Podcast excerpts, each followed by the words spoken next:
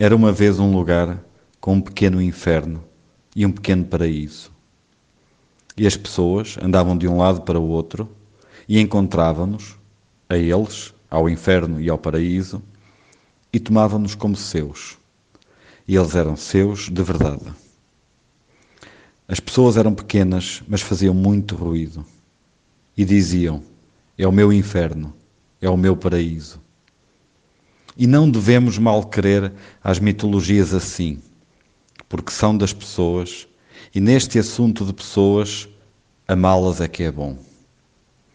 E então a gente ama as mitologias delas. À parte disso, o lugar era execrável. As pessoas chiavam como ratos, e pegavam nas coisas e largavam-nas, e pegavam umas nas outras e largavam-se. Diziam boa tarde, boa noite e agarravam-se, e iam para a cama umas com as outras e acordavam. Às vezes acordavam no meio da noite e agarravam-se freneticamente. Tenho medo, diziam. E depois amavam-se depressa e lavavam-se e diziam boa noite, boa noite. Isto era uma parte da vida delas e era uma das regiões comovedoras da sua humanidade e o que é humano é terrível e possui uma espécie de palpitante e ambígua beleza.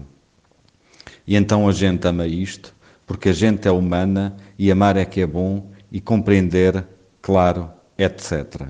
E no tal lugar, de manhã, as pessoas acordavam: Bom dia, bom dia.